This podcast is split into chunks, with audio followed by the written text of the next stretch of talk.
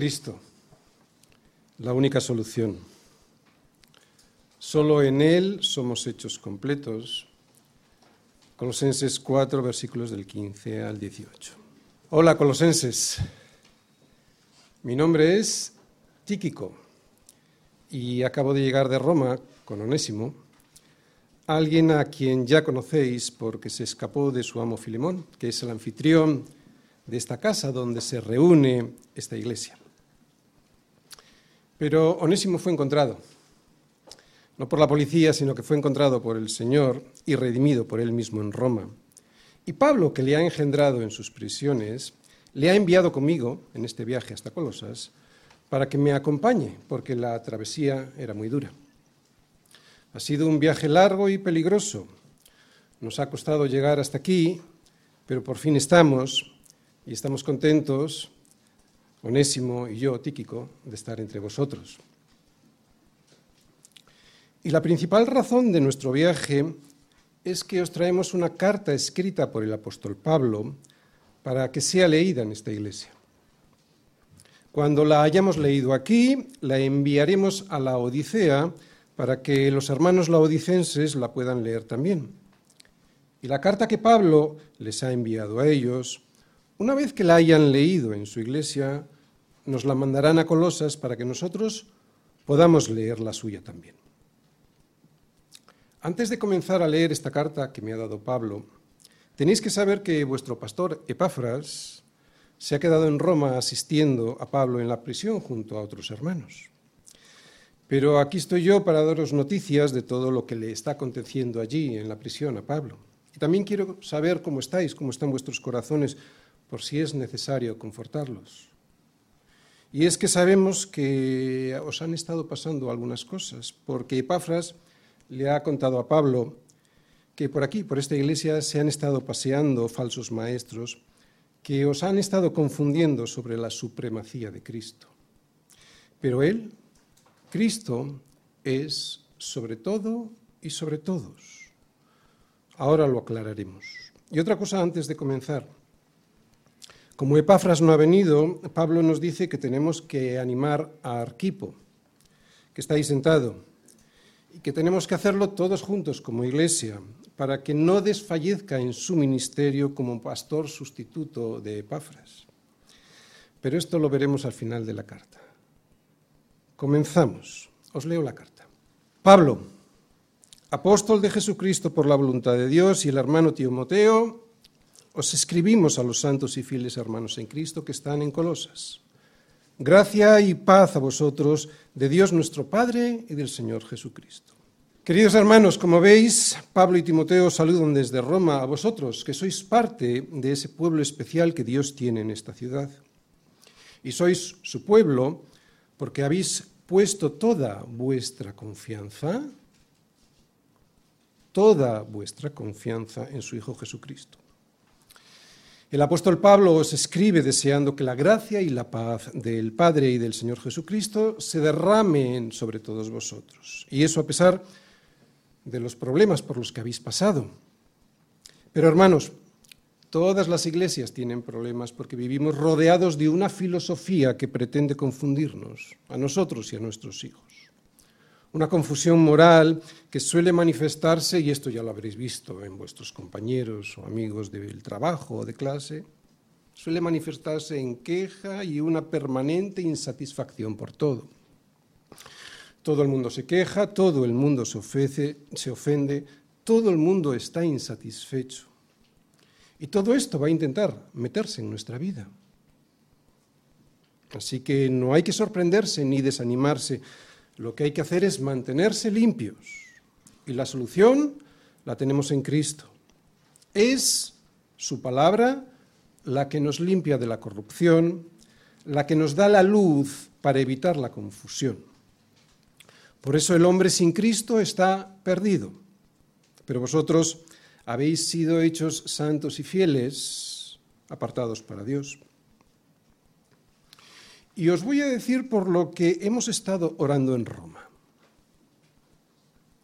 Hemos siempre estado orando por vosotros y damos gracias a Dios Padre, Padre del Señor Jesucristo, habiendo oído de vuestra fe en Cristo Jesús y del amor que tenéis a todos los santos, a causa de la esperanza que os está guardada en los cielos, de la cual ya habéis oído por la palabra verdadera del Evangelio.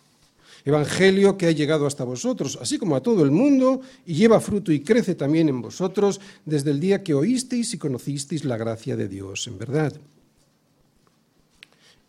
Como lo habéis aprendido de Epafras, nuestro consiervo amado, que es un fiel ministro de Cristo para vosotros, quien también os ha declarado vuestro amor en el Espíritu por lo cual también nosotros, desde el día que lo oímos, no cesamos de orar por vosotros y de pedir que seáis llenos del conocimiento de su voluntad en toda sabiduría e inteligencia espiritual. ¿Para qué? Pues para que andéis como es digno del Señor, agradándole en todo, llevando fruto en toda buena obra y creciendo en el conocimiento de Dios. Como veis, colosenses, esto es lo que nos ha estado contando Epafras cuando llegó a Roma de todos vosotros, que los frutos de la gracia que Dios ha derramado sobre vosotros son, si os fijáis, la fe, el amor y la esperanza. Una fe vivida y sostenida en Cristo, un amor por los hermanos que surge de esa fe en Cristo y una esperanza que está guardada en los cielos para vosotros y que veremos manifestada algún día en un cielo nuevo, una tierra nueva y también en un cuerpo semejante a la gloria de Cristo. Y hemos estado dando gracias por todo esto a Dios, esto que ha surgido de la predicación del Evangelio que, Epafras os ha predicado. Pero al mismo tiempo hemos estado orando por algo más. ¿Sabéis por qué? Porque Epafras nos ha estado contando que por aquí han estado pasando unos supuestos maestros que os han estado confundiendo con falsas enseñanzas. Por eso, además de dar gracias por lo que ya Epafras nos dijo que tenéis, por vuestra fe, por vuestro amor y la esperanza que tenéis puesta en los cielos, hemos estado orando por mayor sabiduría e inteligencia espiritual acerca de quién es Jesús. Y no para que os envanezcáis en más conocimiento, sino para que andéis como es digno del Señor. Porque si llegáis a conocer al Señor de verdad, de manera íntima, no de forma religiosa, entonces viviréis agradándole en todo, llevando fruto en toda buena obra y creciendo aún más en el conocimiento de Dios. Y atención, porque uno puede crecer en el conocimiento de Dios sin que aumente su santidad, pero nunca podrá crecer en santidad sin que aumente su conocimiento íntimo de Dios. No se trata, pues, de conocer porque sí, como un fin último, como un fin en sí mismo. No, necesito conocer a Jesús en unión con Él, o sea, en comunión con Él a través de la escritura, a través de las reuniones de oración, a través de la comunión con mis hermanos, en comunión con el Señor. Necesito conocer a Jesús en comunión con Él para que ese conocimiento que viene del cielo, porque es una misericordia, no viene estudiando, es una misericordia del cielo, para que ese conocimiento que viene del cielo me lleve a obedecerle como Él quiere que obedezca. Sin la comunión con Él, no va a haber obediencia que le agrade. Por supuesto, tengo que leer la Biblia, pero no se trata solo de leer la Biblia o aprender mucho en un seminario. Necesito conocer a Dios como Dios quiere ser conocido, porque si no conozco a Dios como Dios quiere ser conocido, nunca veré las cosas como Dios las ve. Y eso me hará muy difícil andar como es digno del Señor, ¿entendéis? Si yo no veo las cosas como Dios las ve, me va a ser muy difícil andar como es digno del Señor, o sea, agradándole en todo y llevando fruto en toda buena obra. Necesito ese conocimiento íntimo, nos está hablando Pablo, para ver las cosas como Dios las ve. Sería impresionante si tuviésemos todos nosotros este conocimiento, ver las cosas tal y como Dios las ve. Colosenses, si esto fuese así, si esto fuese así, entonces entonces estaríamos siempre fortalecidos con todo poder, conforme a la potencia de su gloria. ¿Para qué? Pues para toda paciencia y longanimidad. Y además siempre estaríamos con gozo, dando gracias al Padre que nos hizo aptos para participar de la herencia de los santos en luz. el cual nos ha librado de la potestad de las tinieblas y trasladado al reino de su amado Hijo, en quien tenemos redención por su sangre, el perdón de pecados. Si tuviésemos este conocimiento íntimo de Dios, que en realidad es estar con Él, si pudiésemos subir de alguna manera al cielo y ver con nuestros propios ojos cómo hemos sido liberados de la potestad de las tinieblas y trasladados al reino de la luz, si pudiésemos ver que eso fue por el sacrificio nada más y nada menos que de Dios muriendo, Dios mismo muriendo por nosotros sobre una infecta cruz, si pudiésemos ver que tenemos una herencia impresionante en los cielos, si lo pudiésemos ver, estaríamos siempre con gozo y dándole gracias al Padre por todo. ¿A que sí? Pero no es por vista, tiene que ser por fe. Sí, colosenses, todo lo de Cristo es nuestro. El problema de vivir en Colosas no es otro que el pecado de tener la vista puesta siempre en Colosas y lo que Colosas nos puede dar. Pero Dios ya nos, ha dado todo en Cristo. Os está diciendo esto Pablo, ya nos lo ha dado todo en Cristo. ¿Sabéis por qué? Porque puede hacerlo. Porque Él es la imagen del Dios invisible, el primogénito de toda creación. Porque en Él fueron creadas todas las cosas, las que hay en los cielos, las que hay en la tierra, visibles e invisibles, sean tronos, sean dominios, sean potestades, sean principados, todo fue creado por medio de Él y para Él. Y Él es antes de todas las cosas. Y todas las cosas en Él subsisten. Y Él es la cabeza del cuerpo, que es la iglesia. Él que es el principio el primogénito de entre los muertos, para que en todo tenga la preeminencia, por cuanto agradó al Padre que en él habitase toda plenitud. Y por medio de él reconciliar consigo todas las cosas, así las que están en la tierra como las que están en los cielos, haciendo la paz mediante la sangre de su cruz. Colosenses tenemos una herencia impresionante y podemos confiar que esa herencia la vamos a recibir. ¿Por qué? Pues porque ha sido Dios mismo quien la ha sellado, quien la ha firmado con su propia sangre. Es asombroso. Es asombroso porque no necesitaba hacerlo. Dios no necesita nada. Él es todo suficiente. Él no necesita tenernos a su lado, ni darnos una herencia, ni mucho menos necesita o necesitaba haberla sellado con su propia sangre.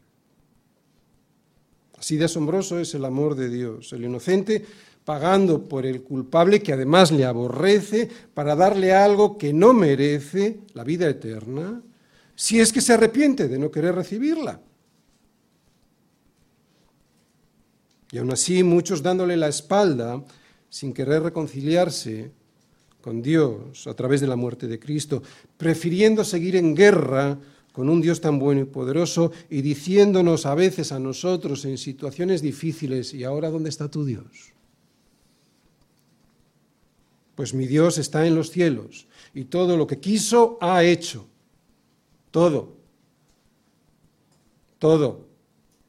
Incluso lo que parece que nos va a hacer mal, a sus hijos, a los que aman a Dios, todas las cosas les ayudan a bien. Nadie discute, colosenses, que la vida es dura, a veces muy dura. Con mirar a nuestro alrededor, o lo que a veces nos ocurre a nosotros mismos, podemos comprobarlo, pero también es maravillosa. Maravillosa. La vida es maravillosa y terrible, sí, pero no te dejes llevar por la aparente contradicción de que porque el mundo va mal, por eso Dios no existe o se ha desentendido de él. Cristo, lo acabamos de leer, es el sustentador de todas las cosas, de todo. Nada se puede hacer sin su permiso, porque Él es antes de todas las cosas y todas las cosas en Él subsisten. En Él subsisten. O sea, no se puede hacer nada sin su permiso. Nada ocurre sin su permiso. ¿Quién acepta esto? Que todas las cosas en Él subsisten y su sacrificio en la cruz por el perdón de los pecados, entonces ya pasa, pasa a formar parte de su pueblo. Ese cuerpo que es la iglesia cuya cabeza es Cristo Y vosotros, colosenses, sois parte de esa iglesia. ¿Por qué? Porque a vosotros también, que eréis en otro tiempo extraños y enemigos en vuestra carne, haciendo malas obras, ahora os ha reconciliado en su cuerpo de carne. ¿Cómo? Por medio de la muerte para presentaros santos y sin mancha e irreprensibles delante de Él. ¿Sois una nueva creación? Claro, si en verdad permanecéis fundados y firmes en la fe y sin moveros de la esperanza del Evangelio que habéis oído, el cual se predica en toda la creación que está debajo del cielo, del cual yo, Pablo, fui hecho ministro. Colosense, olvídate de cualquier enseñanza que aparte de Cristo de su lugar, de su supremacía, de su preeminencia. La supremacía de Cristo es incuestionable. Puedes caer y tropezar, sí, pero si Él es tu fundamento, tu casa no se hundirá. Y si perseveras hasta el final, entonces serás salvo. Y lo serás porque Él ha reconciliado te ha reconciliado en su cuerpo de carne. Fue en ese cuerpo donde Él llevó todas tus faltas, todas tus manchas, toda tu corrupción, toda tu desobediencia, toda la enfermedad del alma, si te arrepientes, y todo ello para hacerte un hombre nuevo revistiéndote de Él. Y otra cosa, Colosenses, nos dice Pablo, no penséis que mis prisiones son una derrota, en absoluto, no lo podéis ver como una derrota, todo lo contrario, son una victoria. Y os voy a decir por qué. Porque ahora me gozo en lo que padezco por vosotros y cumplo en mi carne lo que falta de las aflicciones de Cristo por su cuerpo, que es la Iglesia, de la cual fui hecho ministro, según la administración de Dios que me fue dada para con vosotros, para que anuncie cumplidamente la palabra de Dios. El misterio que había estado oculto desde los siglos y edades, pero que ahora ha sido manifestado a sus santos, a quienes Dios quiso dar a conocer las riquezas de la gloria de este misterio entre los gentiles, que es Cristo en vosotros, la esperanza de gloria. A quien anunciamos, amonestando a todo hombre y enseñando a todo hombre en toda sabiduría, a fin de presentar perfecto en Cristo Jesús a todo hombre, para lo cual también trabajo, luchando como según la potencia de Él, la cual actúa poderosamente en mí. ¿Os habéis fijado cómo lucha Pablo, colosenses? No en sus fuerzas, según la potencia de Él. Pero, ¿qué significa que Pablo cumple en su carne lo que falta de las aflicciones de Cristo por su cuerpo, que es la Iglesia? Bien, antes de responder, hay que diferenciar dos tipos de sufrimiento sobre la tierra que padeció Cristo porque no son los dos tipos de sufrimientos, los que voy a comentar ahora, no son de la misma clase. Por una parte, padeció la agonía redentora de Cristo en la cruz que le llevó a la muerte en mi lugar. Agonía redentora, la que salva. Y por otra parte están los sufrimientos que acompañaron su ministerio, a su ministerio, mientras él estuvo aquí en la tierra. Está muy claro que estas palabras que nos escribe Pablo desde Roma no se refieren a los sufrimientos y a la agonía que sufrió en la cruz, Cristo por mis pecados. Esas aflicciones acabaron y se completaron allí, como le escuchamos decir a Jesús mismo, consumado es, o sea, terminado, cerrado, pasado, ejecutado, cumplido lo que se me ordenó. Este tipo de sufrimiento, este de Cristo en la, en la cruz, el sufrimiento redentor, fue total y absolutamente singular y nadie puede compartirlo. Nada ni nadie puede añadir nada a ese sufrimiento para conseguir algo que ya está completo. Jesús mismo lo dijo en la cruz, consumado es, ya está completo.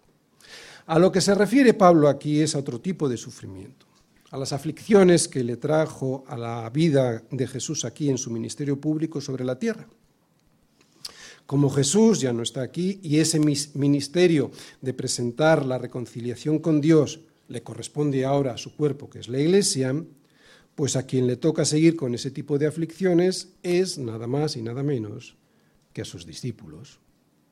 Por eso Pablo nos dice que está con gozo por lo que padece por vosotros, porque como está cumpliendo con la misión de anunciar cumplidamente la palabra de Dios a todas las iglesias, pues resulta que está siendo perseguido por ello, al igual que Cristo lo fue por hacer lo mismo, o sea, por dar a conocer la verdad para que la gente sea liberada de la mentira en la que vive.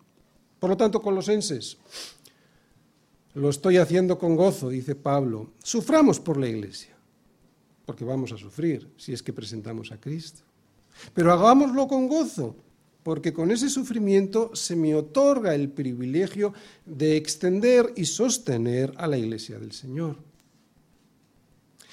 Y quiero que sepáis, nos sigue diciendo Pablo, que yo sigo luchando y sufriendo por vosotros para que nadie os engañe capítulo 2. Colosenses, quiero que sepáis cuán gran lucha sostengo por vosotros y por los que están en la Odisea y por todos los que nunca han visto mi rostro, para que sean consolados sus corazones, unidos en amor, hasta alcanzar todas las riquezas de pleno entendimiento, a fin de conocer el misterio de Dios el Padre y de Cristo, en quien están escondidos, en Cristo, todos los tesoros de la sabiduría y del conocimiento. Y esto lo digo para que nadie os engañe con, palabras con palabras persuasivas, porque aunque estoy ausente en cuerpo, ahí en Colosas, no obstante en espíritu estoy con vosotros, gozándome y mirando vuestro buen orden y la firmeza de vuestra fe en Cristo. Colosenses, lucho por vosotros, escribiendo cartas, en oración, con mis prisiones, y en cuanto pueda reanudar mis viajes, lo haré con visitas a todas las iglesias. ¿Para qué? Pues para que nadie os engañe con palabras persuasivas, porque solo es en Cristo en donde están escondidos todos los tesoros de la sabiduría y del conocimiento. Esos falsos maestros que han estado por ahí os han estado engañando. Solo es en Cristo, son los Cristos. Y aunque ahora estoy ausente en cuerpo, me gozo con vosotros en espíritu, nos dice Pablo, porque Epafras, sé que Epafras lo sé por él, me ha dicho que lleváis vuestra vida con buen orden y que vuestra fe está fuertemente arraigada en Cristo. Por eso estoy contento. Y es que para mí no hay mayor motivo de alegría en mi ministerio que veros en buen orden y confiando en el Señor. ¿Sabes cuál es el mejor pago que le podéis dar a un pastor? Este ver que vuestra vida está en orden y confiando en el Señor. No hay cosa que a un pastor, en este caso a Epafras, le cause mayor alegría y a un apóstol como Pablo lo mismo. Así que colosenses, dice Pablo, me comprometo a orar más por vosotros para que de la manera que habéis recibido al Señor podáis seguir en Él. Por tanto, de la manera que habéis recibido al Señor Jesucristo, andad en Él arraigados y sobreedificados en Él y confirmados en la fe, así como habéis sido enseñados, abundando en acciones de gracias. Vivir en Colosas es difícil. Estáis rodeados de paganismo, diversión, diversión perversa, malos hábitos y palabras malsonantes. Y es muy difícil soportar semejante presión, lo sé. Yo, Tíquico, lo sé y Pablo también lo sabe. Y de hecho habréis visto algunos que se han vuelto atrás y otros que quieren hacerlo. La presión es realmente complicada, es muy difícil, pero os voy a decir cómo soportar esa presión si queréis soportarla. Andando en Él. Tenéis que andar en Él. Pero, Tíquico, ¿cómo se anda en Cristo? Bueno, arraigados, sobreedificados, confirmados y siempre dando gracias. Arraigados, arraigados en Él. O sea, poniendo toda vuestra confianza en Cristo y no en las cosas de este mundo. Sobreedificados en Él, o sea, construyendo vuestra vida sobre la roca que es Cristo, sobre los consejos que vienen en su palabra. Confirmados en Él. ¿Qué es confirmarme en Él? Pues es afirmando todos los días vuestra disposición a seguir arraigados y sobreedificados en Cristo.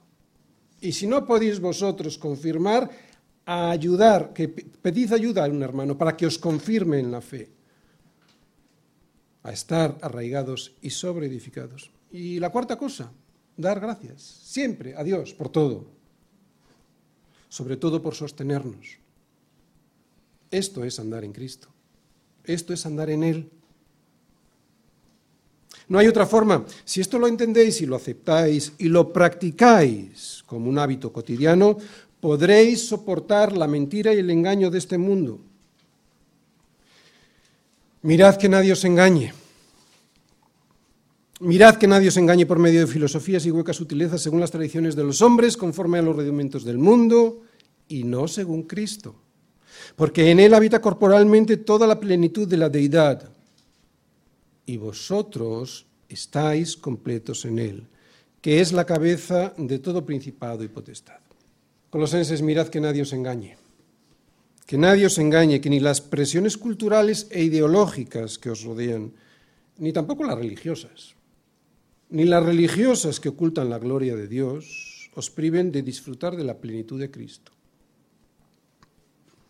También hay presiones religiosas, esas que se encargan solo de ritos y de mandamientos de hombres, sin presentar a Cristo en su plenitud. Sé que aquí en esta iglesia algunos estáis tentados a abandonar a Cristo como el único y supremo Dios, sobre todo y sobre todos. Porque unos supuestos maestros que se han pasado por la iglesia han estado enseñándoos que Jesús es un Dios más, uno cualquiera, uno entre todos esos dioses griegos y romanos que hace tiempo ya habíais abandonado. Pero tened cuidado, no volváis ahí. Cristo es suficiente que ninguno de los dioses que os rodean, ya sean filosofías, ya sean huecas sutilezas, ya sean ideologías que parecen sublimes pero que no valen para nada, os contaminen. Sé, porque me lo han dicho, que desde la televisión local de Colosas se emiten programas. Programas que incitan al sexo fuera del matrimonio, fuera del orden de Dios. Uno de esos programas se llama Los deseos de la carne y lo dirige Afrodita. Cuidado con ella. Hay otro programa, un programa de prosperidad económica, de prosperidad económica a costa de lo que sea. Ese programa se llama Los deseos de los ojos y lo dirige Hermes. No le hagáis ni caso, es ladrón y mentiroso. También hay programas de belleza en esa televisión para haceros desear una perfección que es inhumana. Uno de esos programas se llama La vanagloria de la vida y lo dirige Apolo. Te va a frustrar porque no vas a poder llegar hasta ahí y si llegas va a ser a costa de perder tu vida, tu salud y tu familia. Que ninguno de los dioses que os rodean os seduzcan y os hagan volver atrás. Porque todo lo que hay en el mundo, el programa Los deseos de la carne, el programa Los deseos de los ojos, el programa La vanagloria de la vida, no proviene del Padre, sino del mundo. Mirad que nadie os engañe ni a través de la televisión, ni de las ideologías políticas, ni de las filosofías de este mundo. Y resistid también las tradiciones religiosas de los hombres, esas que parecen piadosas pero que son invenciones humanas. Porque son ritos o mandamientos que Dios jamás ha dicho que hay que seguir. Huid de ahí, salid de cualquier ritual religioso que oculte la plenitud de Cristo, huid de cualquiera que no os presente a Cristo con toda la plenitud de la deidad y por lo tanto como todo suficiente es que es muy sutil, porque hay un engaño muy sutil por ahí, el de presentar a Cristo, pero no como todo suficiente, necesitas algo más. No, Él es todo suficiente. Él es Dios. Y si estáis en Él, estáis completos. No necesitáis nada más que a Cristo para recibir todo lo que necesitáis. Cualquier cosa que sea salir de Cristo porque no me da lo que yo quiero que me dé, va a ser un fracaso, por supuesto, y un terrible error que os llevará a la muerte aquí y a la muerte allí. Por eso, colosenses, tened cuidado. No os dejéis engañar por las nuevas filosofías y huecas sutilezas, esas que minimizan o devalúan la obra de Cristo. Si fuéramos conscientes de esto, dejaríamos de buscar fuera de la iglesia lo que tenemos dentro. Fuera de Cristo, porque Cristo es el cuerpo de la iglesia, claro. Así que no os dejéis engañar. En esta iglesia nadie puede estar engañado. Y si lo está es porque quiere, porque quiere estar engañado. Porque Pablo nos está diciendo las verdades. No os dejéis engañar. Nada en este mundo puede compararse con el amor incondicional de Dios muriendo en vuestro lugar sobre una cruz. Si te sales de ahí es porque te ha dado la gana, porque quieres. No porque no te lo hayan explicado. Por eso no necesitáis, por ejemplo, circuncidaros, como os obligan a hacer los religiosos judaizantes, porque Él mismo os circuncidó cuando creísteis. En Él también fuisteis circuncidados con circuncisión no hecha mano, al echar de vosotros el cuerpo pecaminoso carnal, carnal en la circuncisión de Cristo, sepultados con Él en el bautismo, en el cual fuisteis también resucitados con Él, mediante la fe en el poder de Dios que le levantó de los muertos. Colosenses, la mayoría de vosotros sois gentiles de origen y como gentiles, pues claro, no fuisteis circuncidados. Por eso los falsos maestros que han estado pasando por aquí os han señalado como inferiores, o sea, como cristianos apartados del pueblo de Dios por no tener esa marca. Pero no es el judío el que lo es exteriormente, ni es la circuncisión la que se hace exteriormente en la carne, sino que el judío es el que lo es en el interior y la circuncisión es la del corazón. La señal física de la circuncisión no imprime ningún carácter. El carácter lo da Dios al circuncidar el corazón por creer en Él. Es lo que Moisés les recuerda al pueblo judío antes de entrar en la tierra prometida. Circuncidad, pues, el prepucio de vuestro corazón, el de vuestro corazón, y no endurezcáis más vuestra cerviz.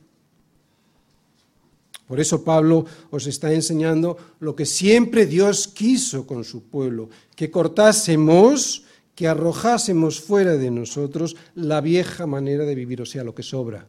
Esa es la carne que hay que cortar. La vieja manera de vivir que estaba gobernada por la carne.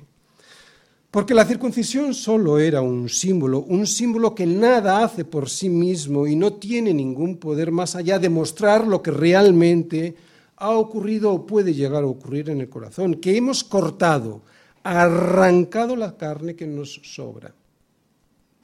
Algo parecido con el bautismo. Si estás en Cristo, si has confiado en Él y te has identificado de tal forma en Él y con Él, entonces también has muerto en Él, con Él, mejor dicho, has sido enterrado con Él y también has sido resucitado con Él. Por eso os habéis bautizado, como símbolo de esa muerte, de ese enterramiento y de esa resurrección. Pero los símbolos no dan vida, solo son sombras o recordatorios. No dan vida, la vida la da el Señor si creéis en Él. Es mediante la fe en el poder de Dios que le levantó de los muertos, nos dice Pablo, la fe en el poder de Dios que le levantó de los muertos, o sea, es mediante la fe en su resurrección por lo que tenemos vida.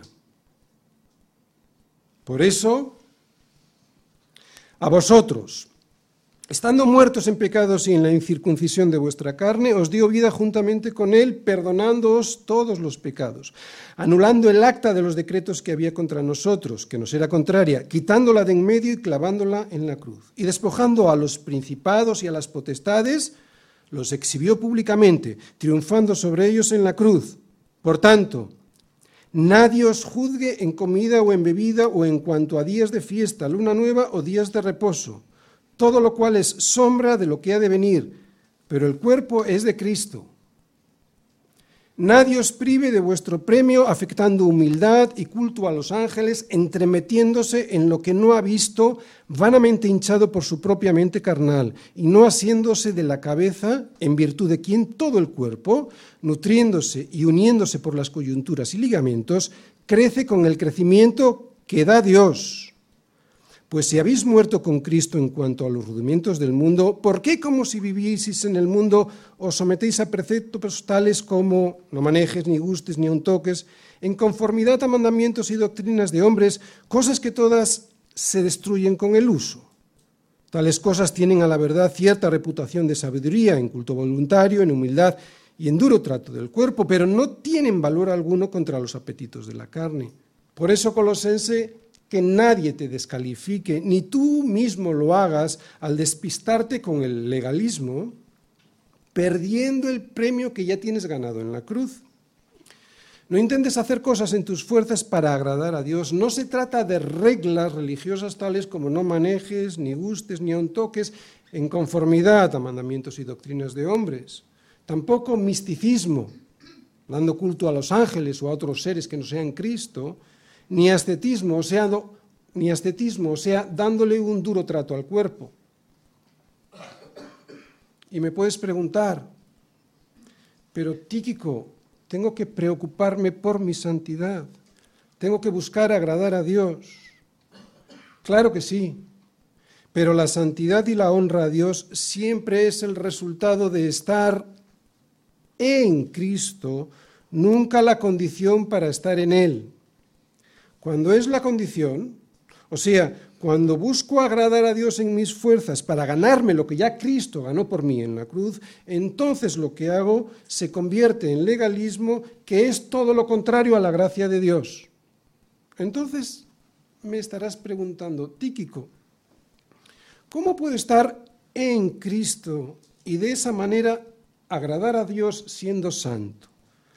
¿Cómo puedo conseguirlo sin que sea a través de mandamientos y doctrinas de hombres?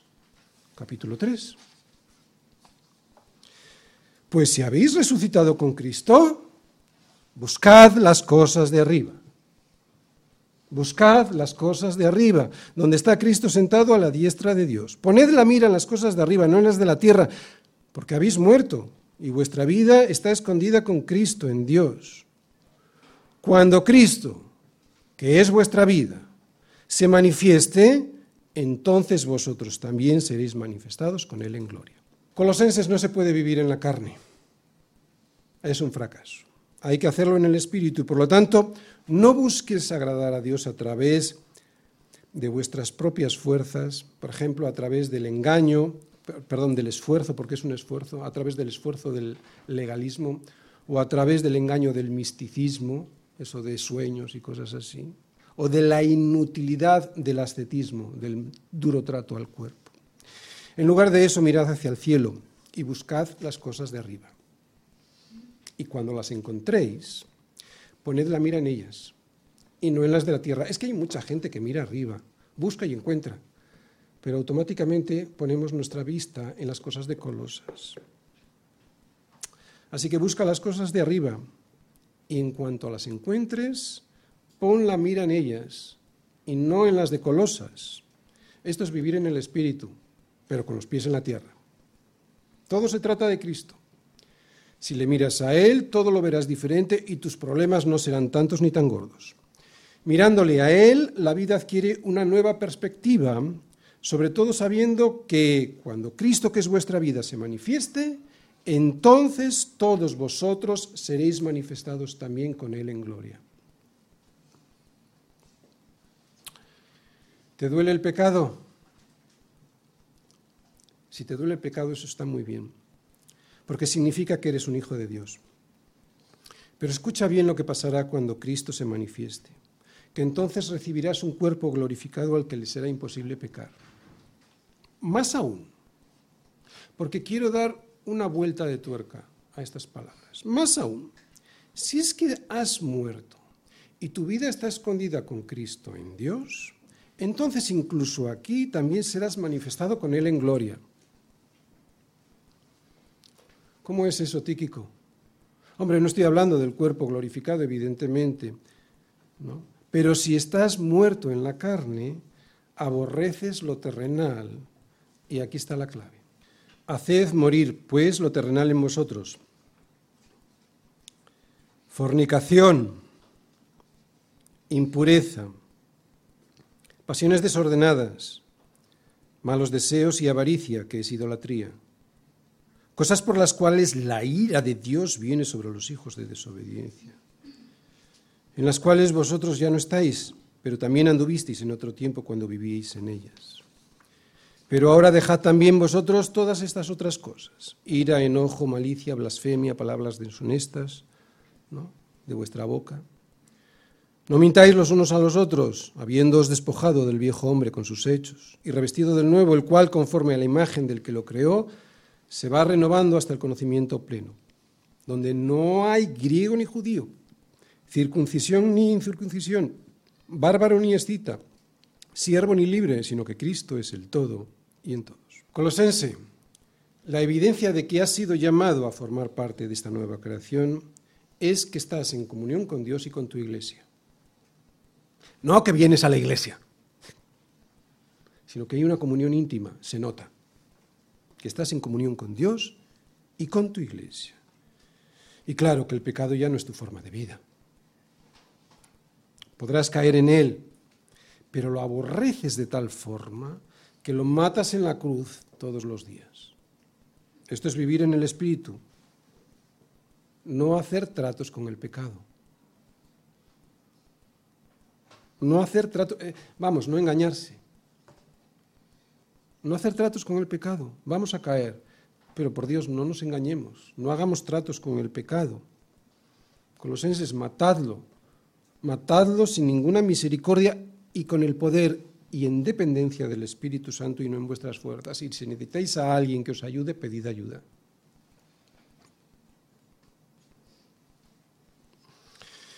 Hemos sido transformados en nuestra mente y en nuestro corazón, aunque todavía no hemos sido completamente liberados de la presencia del pecado en nuestro cuerpo. Eso lo sabemos todos nosotros. Por eso necesitamos la gracia de Dios todos los días. Y en esa dependencia de Dios, para que sea derramado sobre nosotros esa gracia, poder ser revestidos de Cristo. Resistid hasta que llegue el conocimiento pleno a vuestras vidas. Si hay algún soldado aquí que cae, que se levante y que siga luchando. Estamos en una guerra.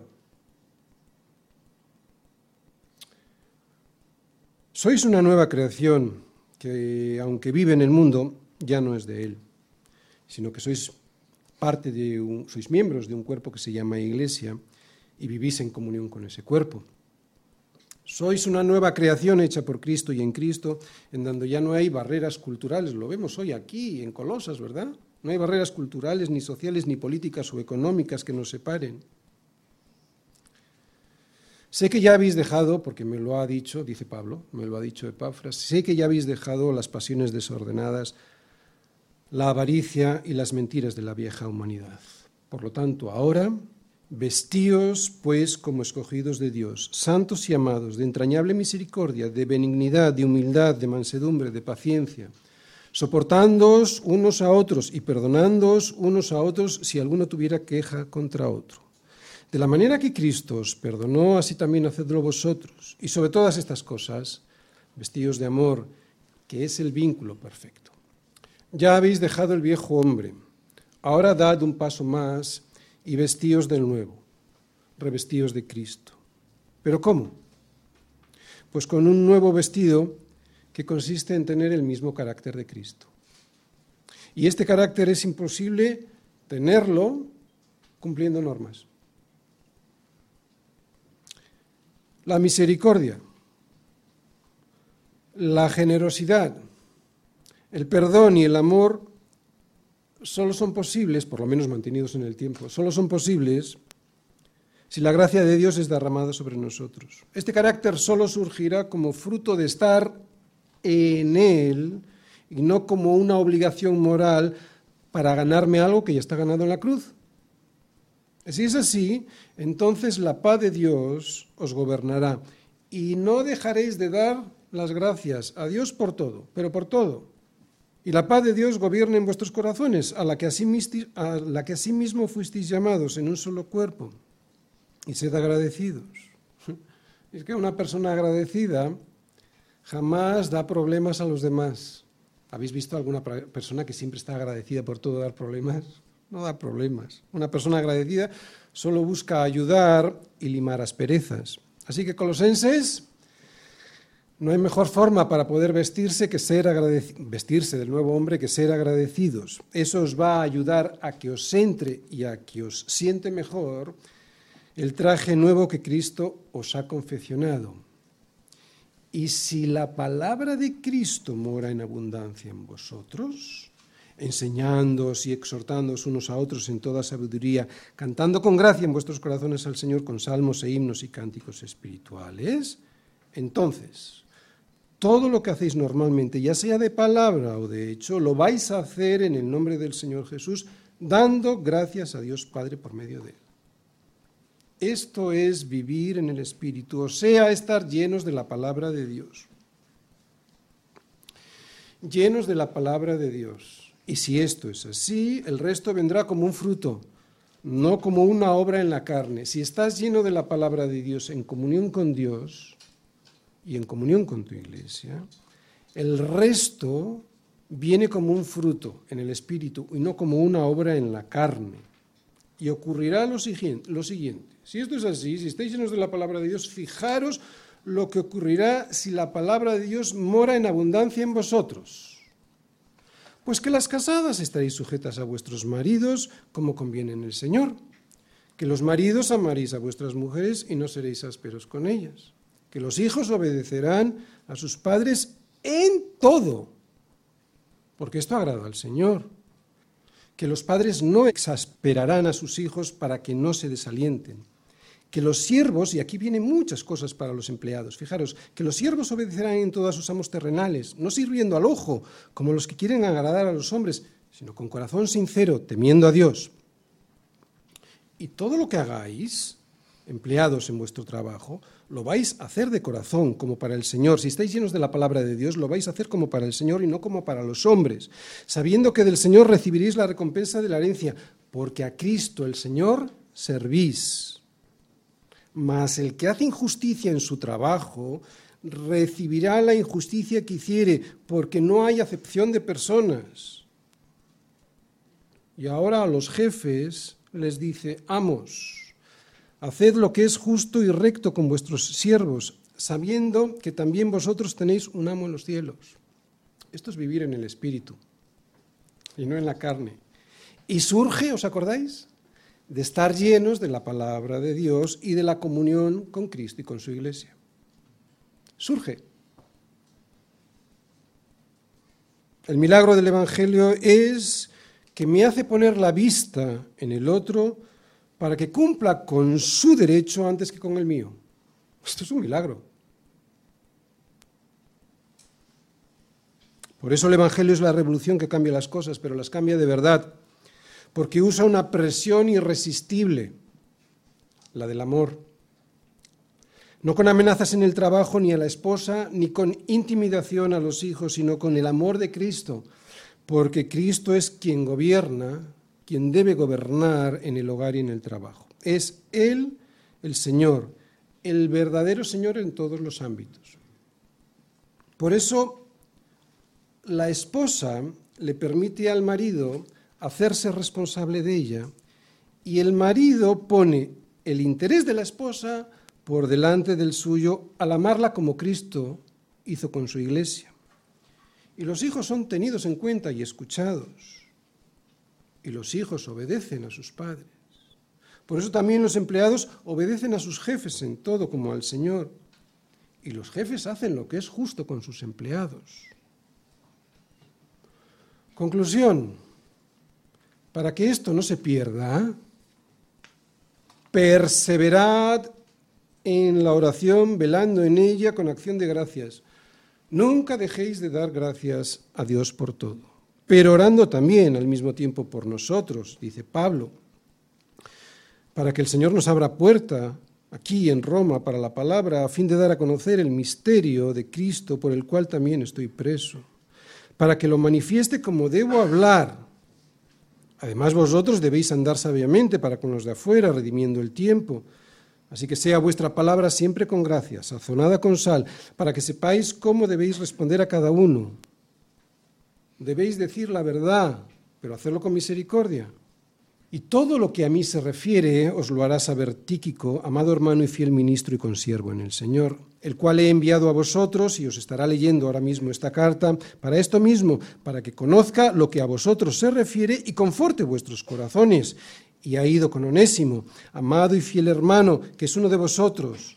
Todo lo que acá pasa os lo harán saber.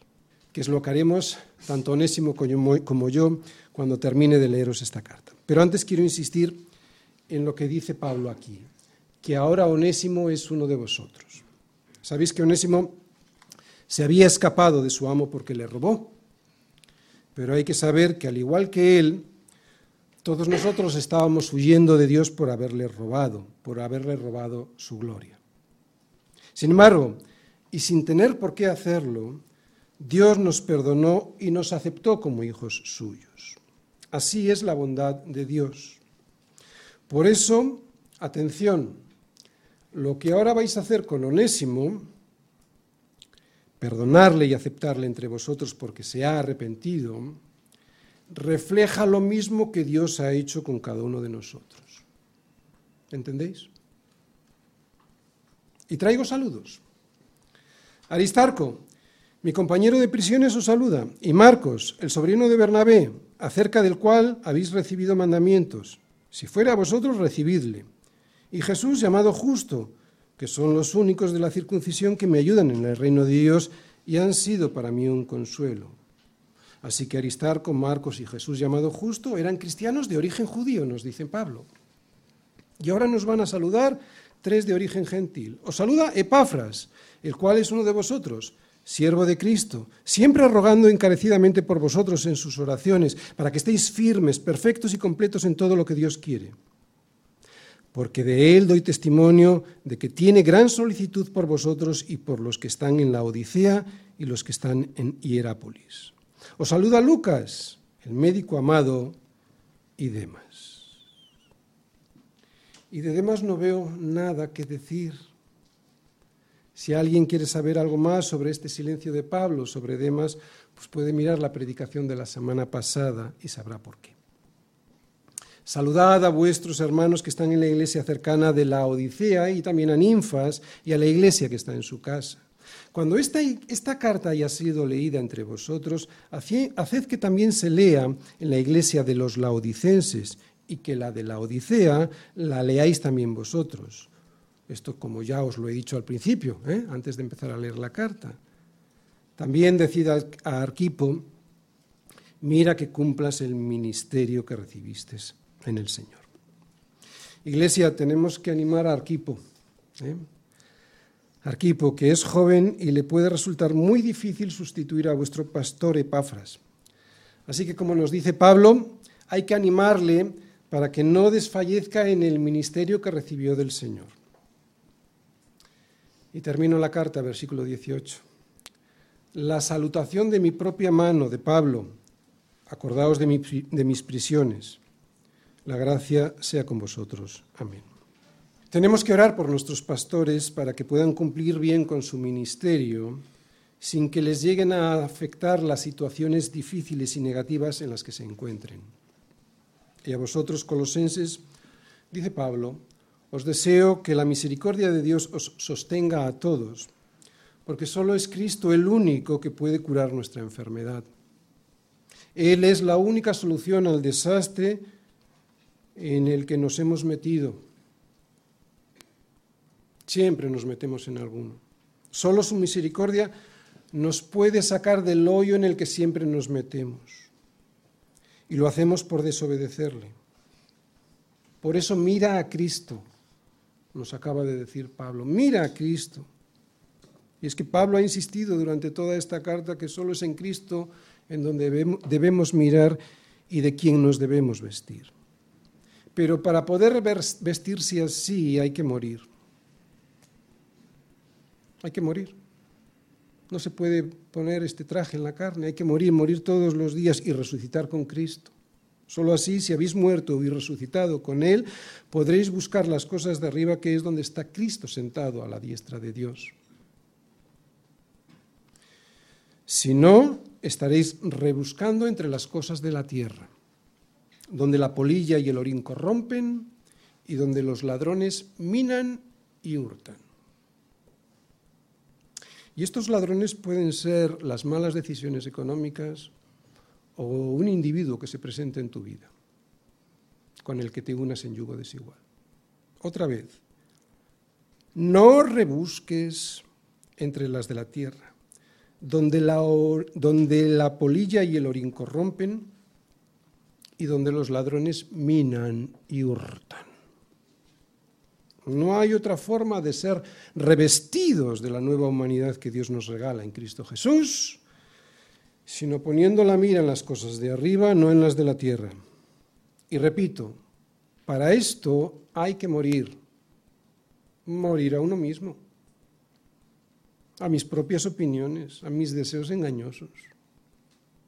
Porque si no hemos muerto y nuestra vida no está escondida con Cristo en Dios, entonces, cuando Cristo, que debiera ser nuestra vida, se manifieste, ninguno de nosotros seremos manifestados con Él en gloria.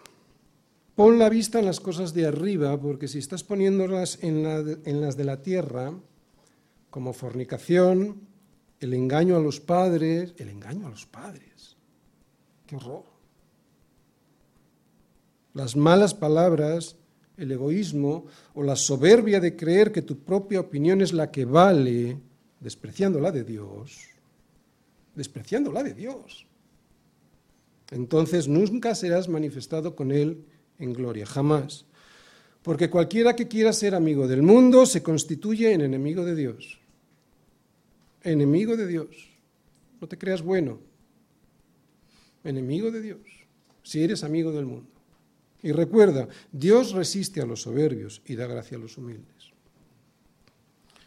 Así que todavía estamos a tiempo de arrepentirnos de la soberbia de pensar que somos nosotros los que tenemos la razón y que es Dios quien está equivocado. Y sed agradecidos